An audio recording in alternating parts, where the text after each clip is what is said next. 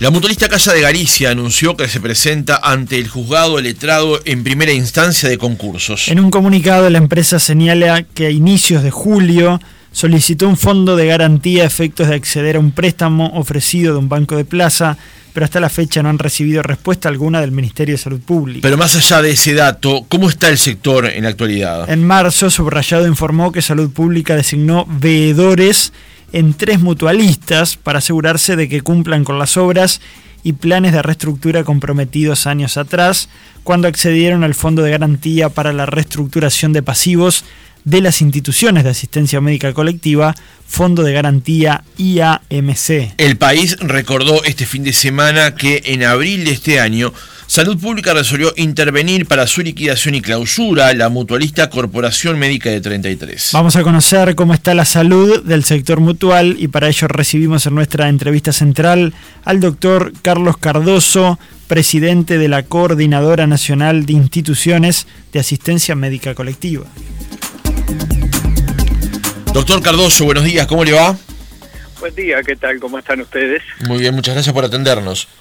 Por favor. Doctor, eh, en primer lugar, es bueno darle contexto al reportaje. Eh, ¿A quiénes representa la Coordinadora Nacional de Instituciones de Asistencia Médica Colectiva, tanto en Montevideo como en el interior? O en el interior de FEPREMI, ¿no? Sí, este, representa a los cinco agrupamientos que existen en el país, este, que están, eh, tienen en su seno distintos agrupamientos funcionales y de colaboración que funcionan. Estos son, por un lado, la Unión de la Mutualidad, donde está la Española, Casa de Galicia, Grenca. Este, por el otro lado está la Médica Uruguaya. Por el otro lado está la CIES, que eh, tiene, digamos, algunas empresas representativas como el CASMO, COSEM, el Evangélico. Este, después, este, por el otro lado está el plenario de instituciones, que tiene como empresa representativa el SMI, y por el otro lado está FEPREMI, que tiene sus instituciones distribuidas este, en los 18 departamentos del interior del país y en Montevideo eh, este, el Sanatorio Americano. O sea, representa al todo el sector de las instituciones de asistencia médica colectiva del país. ¿Médico uruguaya? Sí, Médico Uruguayo es uno de los agrupamientos. Ahí está. Eh, doctor Cardoso, en términos generales, porque la idea no es detenernos exclusivamente en la situación de Casa de Galicia, que es el disparador de este reportaje, ¿cómo está la situación en general del sector de las mutualistas, de las empresas de salud en Uruguay? Bueno, no hay ningún sector en el Uruguay que no haya sufrido eh, los efectos los efectos sociales y económicos de la pandemia. Este, por lo tanto, este, lo que uno puede esperar en un sector que tiene precio regulado y que tiene dependencia del trabajo activo es que tenga algún grado de este, eh, efecto este, la, situación que pasó este, y que está pasando y que aún continúa, aunque en menor entidad obviamente, este, eh, digamos sobre este sector. Este sector tiene el, desde que se realizó la reforma en el año 2007 y 2008, tiene una dependencia de dos terceras partes del trabajo activo, o sea, de que exista trabajo para este, la gente, en, digamos, en situación de trabajo. Para cobrar las cápitas, ¿no? Exactamente, porque el sistema centralizó a través de lo que se denomina el Seguro Nacional de Salud prácticamente entre el 88 y el 90% de los ingresos a través de esa vía, o sea, las personas pagan sus aportes especiales a la seguridad social, las empresas pagan su porcentaje y las personas deciden dónde se asisten eh, utilizando para ello múltiples criterios. Y este, en base a eso, eh, las instituciones tienen una dependencia de ese ingreso de entre el 88 a 90%. Doctor Cardoso, eh, ¿hay algunas situaciones diferentes de otras en el sector? Digamos, ¿hay unas empresas que usted ha analizado o sabe que están en una situación más difícil que otra? Bueno, esto tiene muchos años en el sector. O sea, en primera instancia sabemos que hay este, tres instituciones que sí tienen veedores nombrados por el Poder Ejecutivo, que están vinculados a los contratos de fideicomiso que se votaron en su momento, que se aceptaron en su momento por la ley de fideicomiso, que con garantía del Estado. Y esas instituciones tienen planes de reestructura y justamente esos veedores están en los contratos, este, se, eh, digamos, eh, se decidió eh, por parte del Poder Ejecutivo del Ministerio de Salud Pública ponerlos para controlar que se cumplan los contratos eh, preestablecidos para que fueran otorgados esos esos fideicomisos. Esas tres empresas son la española, Casmu y, Casa de Galicia, ¿no? perdón, eh, no es, que esas tres empresas son Asociación Española, Casmu y Casa de Galicia. Exactamente.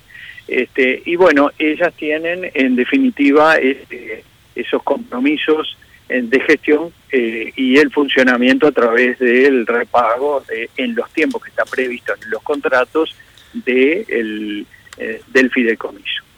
este, ahora, el resto del sector este, también no es un, un sector holgado, tiene todos su, eh, los mecanismos digamos, económicos bajo regulación, de, bajo distintas fórmulas, no solo por precio regulado, en el valor de la cápita, en las metas asistenciales, en las tasas moderadoras, que son los ingresos básicamente genuinos de las instituciones, sino también en los sistemas de controles mensuales que eh, se realizan desde hace muchos años sobre el sector con información mensual este, que se denomina Sistema de Información Nacional Asistencial tanto en lo económico en lo financiero y en lo asistencial propiamente dicho, con un sinfín de indicadores mensuales que se presentan bajo declaración jurada del Ministerio de Salud Pública. Y a su vez, los balances de las instituciones deben de presentar, por un lado, un mecanismo de auditoría externa y por el otro lado, este, eh, un, un plazo muy estricto que es a fin de año, en el cual de ahí se determinan toda una serie de indicadores también del sector. Este, esos son los mecanismos normales, más allá de que hay otros más específicos sobre información bajo declaración jurada de el sistema de información del personal de salud, este, por un lado, y otros que tienen que ver con eh, mecanismos este, sobre los pocos convenios colectivos que quedan en el sector. Doctor, eh, para poder comprender, usted está explicando en forma muy, muy buena cómo es la situación y, cómo viven estas empresas, ¿no? Eh, cómo se administran. Ahora, teniendo en cuenta que el sistema mutual de alguna manera se ha robustecido en los últimos años con el cambio del sistema de salud, con el ingreso de, miles de personas también al sector privado. Eh, ¿Cómo se explica que eh, la cuestión financiera siga siendo compleja para muchas empresas? Usted ya está dando algunas pistas y obviamente que la pandemia tiene su incidencia, pero ¿por dónde pasa eh, que muchas veces estemos frente a estas noticias, ¿no? Grandes empresas de, de salud con miles de asociados igual pasen eh, complicaciones financieras. Bueno, este es un sector que este, tiene precio regulado, como decía, y tiene también lo que se denomina una canasta de prestaciones. Las canastas de prestaciones es lo que las instituciones deben de darle a sus afiliados este, como servicios en contraprestación de esa cápita. Esa cápita está determinada, eh, determina el riesgo según edad y sexo de cada afiliado. Entonces lo que sucede es que es un sector muy dinámico en lo que tiene que ver con los cambios de la pericia médica y habitualmente los cambios en la pericia médica conllevan atrás inversiones y costos nuevos en general en el caso de que sea equipamiento no producido en el Uruguay, o sea que la referencia es el valor dólar, la importación y este y a su vez esas técnicas que requieren en la mayor parte de los casos capacitaciones, una parte de ellas en el exterior y que obviamente tienen costo y que eso se refleja después en el principal costo que tiene el sector, que son las retribuciones de las personas que trabajan en el sector.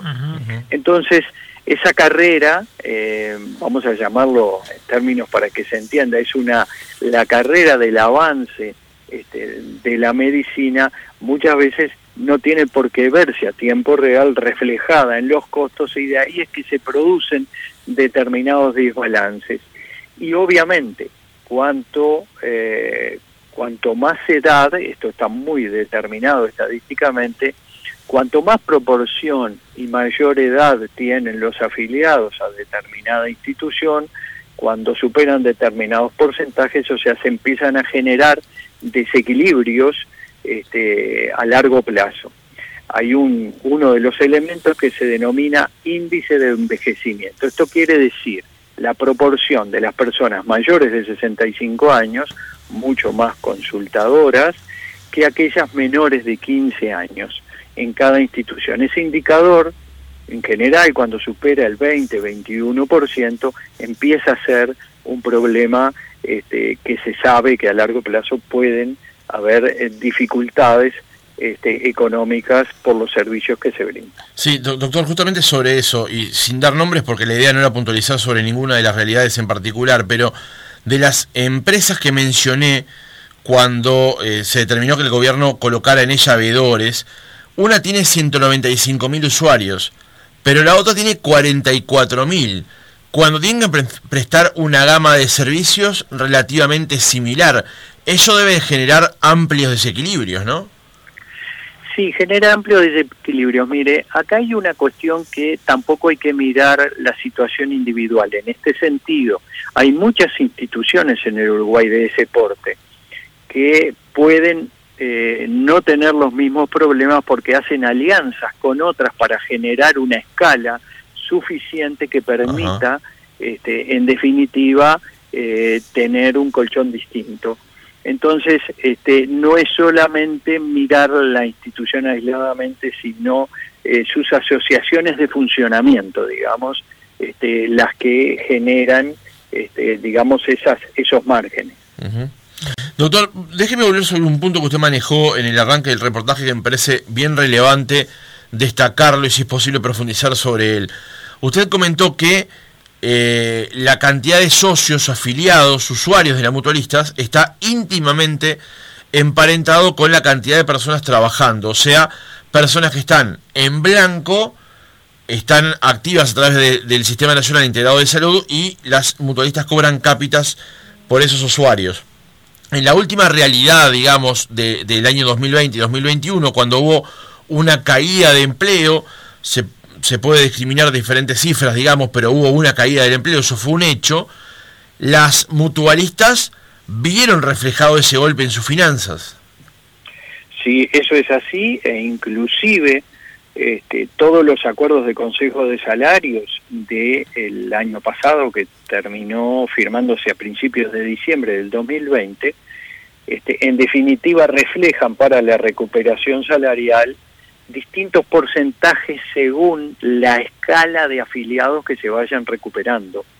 Este, el sector llegó al, al, pico máximo de afiliados, el sector de las instituciones de asistencia médica colectiva, en 1.980.000, 990.000 por allá por fines del 2017, principios del 2018, después que se terminó toda la cadencia de ingresos que marcó la ley de jubilados. Recuerdan, allá por el año 2011-2012, que se fueron ingresando año a año, cada julio, las distintas franjas.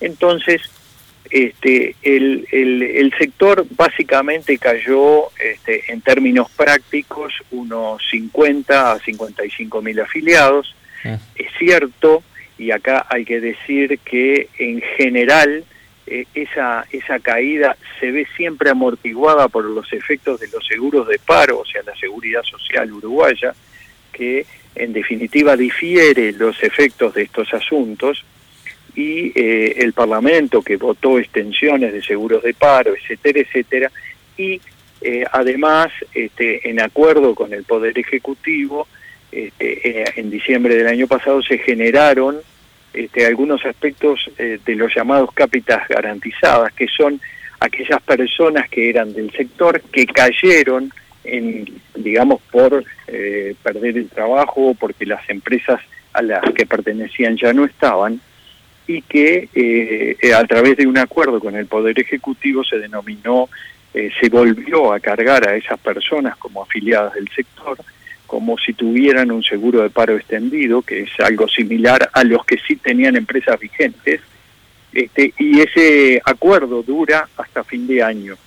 Entonces, todas estas cosas, en un momento de pandemia en que el sector tenía que trabajar y tenía que invertir, este, eh, digamos, fue respaldado de esa forma. Este, todos estas, estos mecanismos excepcionales este, terminan obviamente a fin de año. Claro.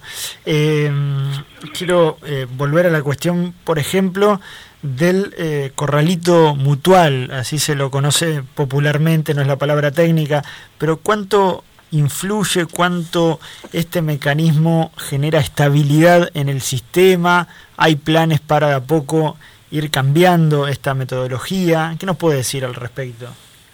Bueno, eso ya cambió a partir de marzo de este año, en el sentido de que hay un cambio en lo que se llama la movilidad regulada este, primero, que decir una cosa que de repente es importante que se conozca, que no existe país del mundo que tenga un sistema nacional de salud, fundamentalmente ponemos como ejemplo siempre los países europeos y algunos otros países latinoamericanos que tienen sistemas como el nuestro que no tenga una movilidad regulada.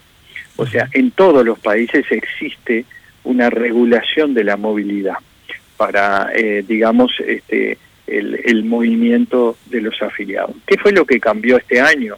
Que ah, en relación a los años anteriores se realizaba siempre el movimiento o la posibilidad de cambio después de pasar un X tiempo en la institución y eh, de que llegara el momento que era el mes de febrero. Eso cambió en el sentido de que ahora se realiza un movimiento parcial nueve meses al año, desde marzo a diciembre. Este año eh, está abierto y con el código de la cédula, que es el último número de la cédula, este, hay el mes en el que si la persona tiene más de dos años en la institución puede hacer, eh, eh, digamos, tener el derecho a cambiar de institución y puede ejercer ese derecho en el mes que le corresponde.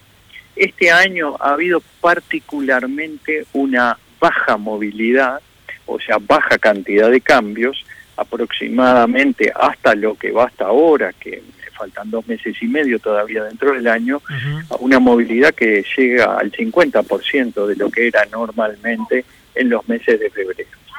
Este, y eh, el, el, efecto este, obviamente que tiene también la posibilidad para cualquier usuario que por desconformidad este, pueda cambiarse en el momento que lo desee, independientemente de la antigüedad, y además de eso, también si tiene cambio de domicilio, este, se muda de departamento, por ejemplo, y su institución no tiene eh, servicios en ese departamento, también puede hacerlo. Esos son, eh, digamos, los las cosas como están con la movilidad regulada hoy. O sea, sigue habiendo eh, regulación en la movilidad, no es una, una movilidad libre, digamos, pero tiene más libertades que antes. Sí, tiene menor tiempo de estadía en la institución, pasó de tres a dos años y después tiene eh, un mes en el año todos los años y tiene dos años en la institución. ¿Y esto para las empresas, doctor Cardoso, es bueno, es malo, es lo que buscaban, es menos, es más? Bueno, mire, hay una cuestión que en todos los sistemas, esto, los sistemas tienen este, instituciones que compiten, eh, digamos, por el afiliado, pero además de ello generan planes de desarrollo sobre la base de los afiliados. Y este, el, el tema de tener un periodo eh, de estabilidad, por lo cual genera para la, la institución la necesidad y la obligación de fidelización de esa persona. Entonces, este, esos planes se llevan a cabo, digamos, cuando existen periodos, se pueden llevar completamente a cabo cuando existen periodos de lo que se denomina estabilidad. Es algo muy estudiado en los sistemas este, de seguros nacionales prácticamente en todo el mundo. Por eso este, no se ha encontrado hasta el momento este, mecanismos que lo superen en cuanto a la, a la al, digamos a la, al, efecto que generan. Doctor, déjeme volver sobre el comienzo del reportaje cuando conversábamos acerca de eh, los veedores que ha colocado el gobierno en tres mutualistas, una decisión que se tomó en el mes de agosto de este año. La determinación se tomó eh, para asegurarse que cumplan con las obras y planes de reestructura comprometidos años atrás, cuando accedieron al Fondo de Garantía para la Reestructuración de Pasivos de las instituciones. ¿Qué es ese fondo y cómo opera? Bueno, eh, las instituciones que tenían necesidad de hacer recomposición de sus de sus deudas, o sea, en general eso se refiere a eh, poner en, plazo financiero suficiente como para poder cumplir con la deuda, lo que la ley este, permite es presentarse ante el Ministerio de Salud Pública este, solicitando, o sea, estableciendo este, la imposibilidad de cumplir tal cual este, tienen previsto todo su pasivo y haciendo una recomposición de ese pasivo, no solo en el tiempo, sino en la moneda.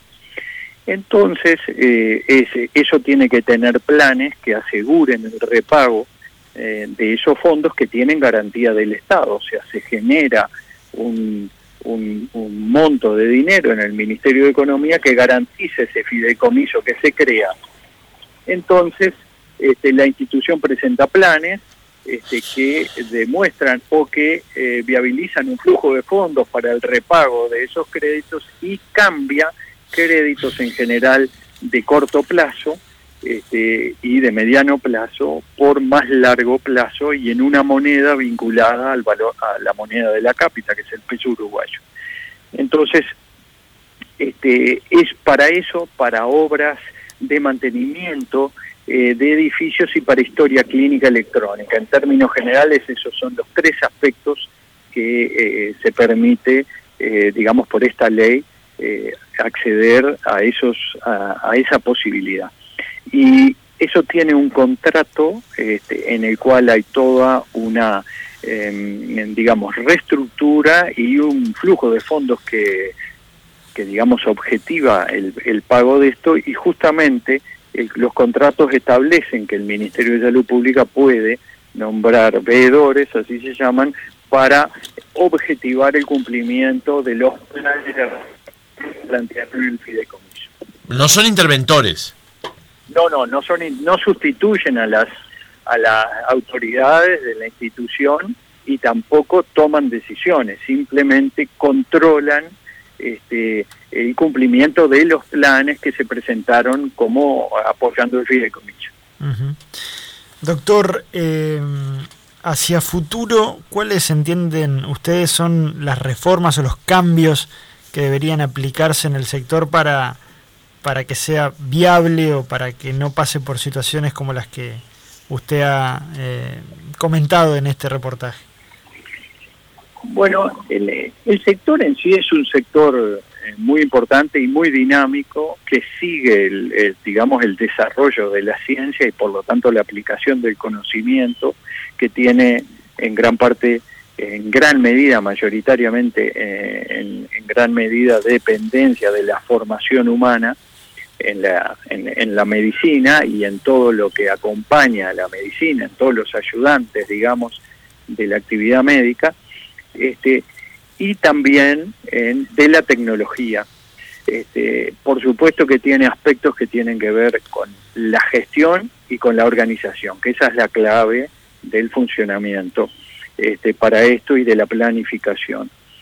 Eh, la profesionalización en el sector en cuanto este, digamos a, la parte de gestión está desde hace muchos años hay mucho esfuerzo en ese sentido en la parte médica está claro que los, los la, digamos los profesionales en general uruguayos son buenos están actualizados y permiten llevar adelante servicios modernos y con la pericia muy actualizada. Este, después está este, todo lo que tiene que ver con la parte económica y financiera. Estos uno no puede desprender absolutamente nada, eh, digamos, no puede desprenderse como que la parte económica financiera está alejada de esto. Mire, el, el 68-69% de los de los egresos mensuales de las instituciones están vinculados a salarios de todo tipo de personal. Entonces ustedes imagínense que si será importante mantener esas ecuaciones en virtud de que el, ese porcentaje se paga mensualmente y a fin de mes y ese es un nivel de dependencia que tienen las personas para su vida y por lo tanto este digamos cualquier alteración en esos flujos de fondos genera grandes problemas que tienen que ver con personas, con, con agrupaciones, este, con gremios, etcétera, etcétera. Doctor, ahora eh, le, le voy a hacer consultar sobre eso porque obviamente los trabajadores del sector de la salud privada han hecho algunos comentarios con respecto a la última situación conocida con respecto a Casa de Galicia. Pero déjeme hacerle esta pregunta, que más, que pregunta termina siendo una reflexión.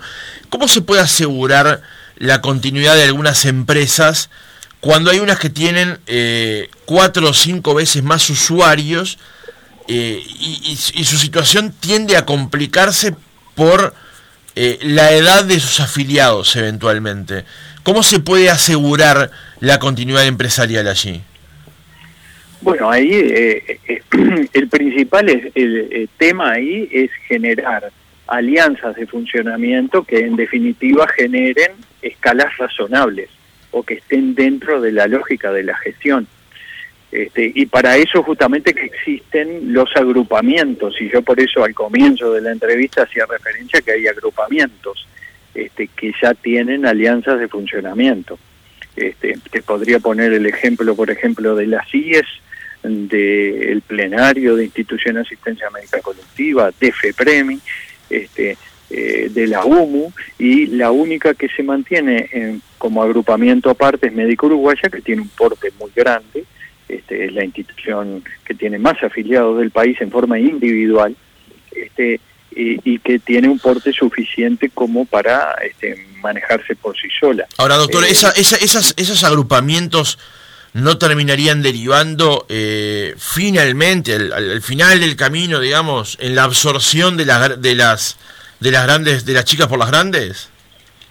Bueno, no sería el objetivo. El objetivo, básicamente, eh, sería generar escalas, o sea, acuerdos de desarrollos acordados de forma tal que los servicios este, se den en, este, en un sistema que permita eh, mantener las ecuaciones económico-financieras y los servicios funcionando.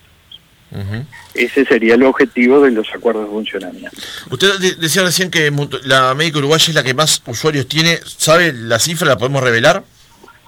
Sí, sí, tiene, está publicado en la página del Ministerio de Salud Pública, pero tiene alrededor de 320 mil afiliados. Es una cifra importante en relación a lo que comentábamos más temprano. Exactamente, sí. Doctor, eh, ¿los parámetros de calidad se pueden observar en algún lugar? ¿Son públicos eh, a la hora de elegir, por ejemplo, un prestador? Y le pongo algún ejemplo, ¿no? Algunos oyentes nos están indicando eh, bueno, pagamos una cuota, pero después cuando hay que hacer algún estudio se paga de vuelta, con los medicamentos pasa lo mismo, y se entra como en una especie de, seguir pagando eh, servicios que uno cree están incluidos, pero no. Eh, ¿cómo, ¿Cómo puede estar más informada la población de cuáles son sus derechos una vez que forma parte o se asocia a una mutualista? Bueno, es muy importante tu pregunta. En la página del Ministerio de Salud Pública no solo este, se, presentaban antes cuando, por ejemplo, la, este, la, elección se hacía en los meses de febrero, cuando la movilidad regulada era allí, toda una serie de, indicadores de cada una de las instituciones y a su vez los precios de las tasas moderadoras. Que recordemos que el ingreso que tienen las instituciones eh, son de dos orígenes. La cuota salud, que se denomina que es la cápita más la meta, y por el otro lado la tasa moderadora. Uno es de responsabilidad de pago del Seguro Nacional de Salud, que es la cuota salud, y el otro, la tasa moderadora, es responsabilidad del usuario. Eh, eso así está determinado en la ley, además. Este, y las tasas que se que están permitidas que, se cobren también están determinadas por leyes y por decretos. Este sector tiene una altísima regulación este, y también sus precios no solo el, el concepto, sino también el valor. Y desde hace muchísimos años, desde el contrato de gestión del 2011, este, hay un tope a los valores este, que se pueden aplicar, en el cual en ningún caso este, los, las tasas desde hace más de 10 años que superan los 800 pesos aumentan. O sea, han quedado, en, eh, digamos, como máximo en ese valor. Entonces, este, la realidad es que cualquier sistema, no solo en el Uruguay, sino en los sistemas comparados, tiene un, mecanismo de bolsillo, además de el, el, pago de la cuota salud. La medicina en general es una, una parte, digamos, de, de la aplicación del conocimiento que tiene que tiene costos muy altos. Sí, una vez escuché a un presidente de, de, una sociedad médica decir que la salud no tiene precio, pero tiene costo, ¿no? Es exactamente el funcionamiento y si no, pregúntele a los trabajadores. Todos, obviamente, todos los que están en el sector quieren cobrar a fin de mes, todos los proveedores de medicamentos, equipamiento tecnológico, etcétera, obviamente que también quieren cobrar y bueno, y este es un mecanismo que funciona sobre la base de la aplicación del conocimiento y tiene su costo el funcionamiento. Doctor Cardoso, la última, se lo preguntaba recién cuando lo había interrumpido anteriormente, que era la relación con los sindicatos, con consejos de salarios y con aspiraciones que tienen obviamente los trabajadores de tener mejores ingresos y a la vez mantener justamente esos puestos de trabajo. ¿Cómo es la relación hoy con los sindicatos y en qué puntos está en este tema? Eh, eh, miren, es, es una relación muy buena, es una relación obviamente desde posiciones distintas, pero una relación muy buena, fluida. Eh, yo quiero recordar que hasta en los peores momentos de, de, la situación nacional, recuerdo la crisis del año 2002, etcétera, hubo negociación colectiva en este sector. Este, también eh, lo hubo el año pasado con con este con, un acuerdo por dos años este, también en una situación dificultosa del país y del sector, este, y además en los periodos esto, en este caso es un acuerdo de dos años que va hasta junio del año que viene, este, eh, se generan eh, como acuerdos en los consejos de salario este, comisiones de tratamiento de una variada cantidad de temas, tanto en el sector médico como en el sector no médico, que forman parte de la habitualidad en la negociación en, este sector. O sea que la relación es fluida con convenio vigente. Doctor Carlos Cardoso, presidente de la Coordinadora Nacional de Instituciones de Asistencia Médica Colectiva, muchas gracias por haber estado otra mañana con nosotros. Por favor, muchas gracias a ustedes y a las órdenes. Que pasen bien.